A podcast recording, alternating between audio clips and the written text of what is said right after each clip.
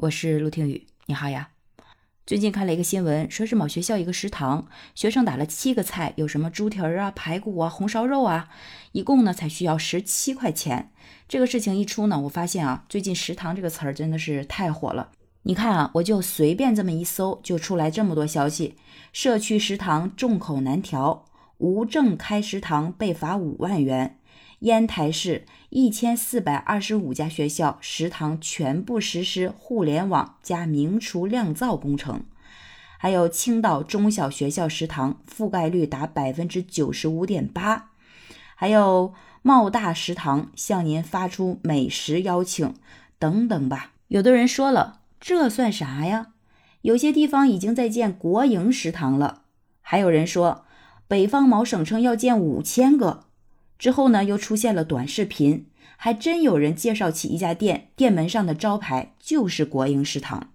这一桩桩一件件，具体是怎么一回事呢？经了解才知道啊。还得是从前一段时间的两份文件说起。一份文件呢是住建部和民政部发布的，另一份是北方某省卫健委等单位发布的。住建部和民政部联合发布的这份文件呢，名为是《关于开展完整社区建设试点工作的通知》。上面有这么一句话，说是试点社区为适应居民日常生活需求，配建便利店、菜店、食堂、邮件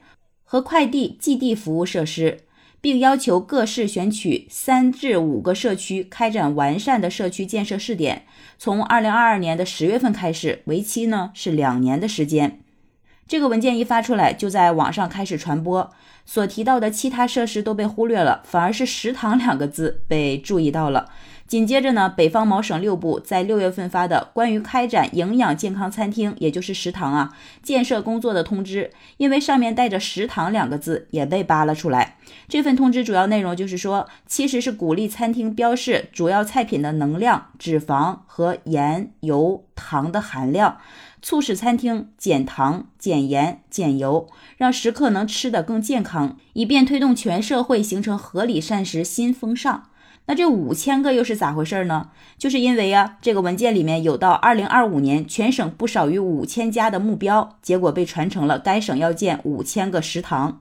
说起来也真的是很搞笑啊！这个事儿一发出之后，紧接着呢，就在西南某省的一个短视频忽然就火了。有一个女子探店，介绍了一家新开的国营食堂，没错，牌子就写的国营食堂。该女子买了三个荤菜，两个素菜，领了一碗免费水果，一共是花了十九块钱。后来记者也采访了这家国营食堂的负责人。据这个负责人所描述，说取这个名字呢，只是为了唤起怀旧之情，感受过往的岁月，目的只有一个，就是为了吸引顾客。而且在此之前，当地政府部门工作人员也证实了，这个食堂是由国企下属子公司运营，和供销社无关。而投资这家食堂的是县财政局百分之百持股的一个国企，但值得注意的是，“国营”这两个字其实已经被我国弃用了将近三十年了。可能也正是因为这个原因吧，当这两个字在重出江湖的时候，特别是还有地方国企的加持，才会引起广大民众的联想。具体的来说，是在一九二二年的时候，党的十四届三中全会明确建立社会主义市场经济体制，相关决议不再使用国营经济的表述，改用国有经济。在一九九三年三月的时候，第八届全国人民代表大会将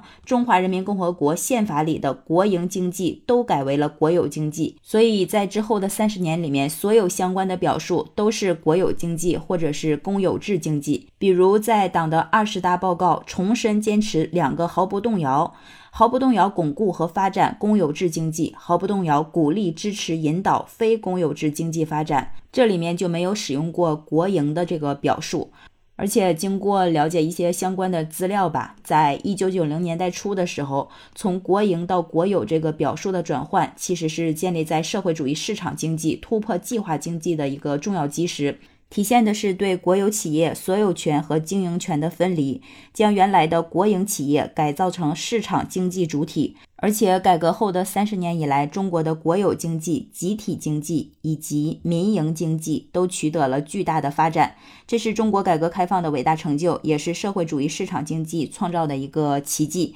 所以，有的人就说了，你搞怀旧营销本身是没有啥问题，但是如果不正确的去使用所有之形态表述，拿着被宪法删除近三十年的概念当卖点。这就和中药的权威表述有点南辕北辙了，所以难免会被质疑是低级红。那对于这个事情你怎么看呢？喜欢我的节目就订阅、转发和好评，您的支持对我来讲十分的重要。我是陆听雨，拜拜。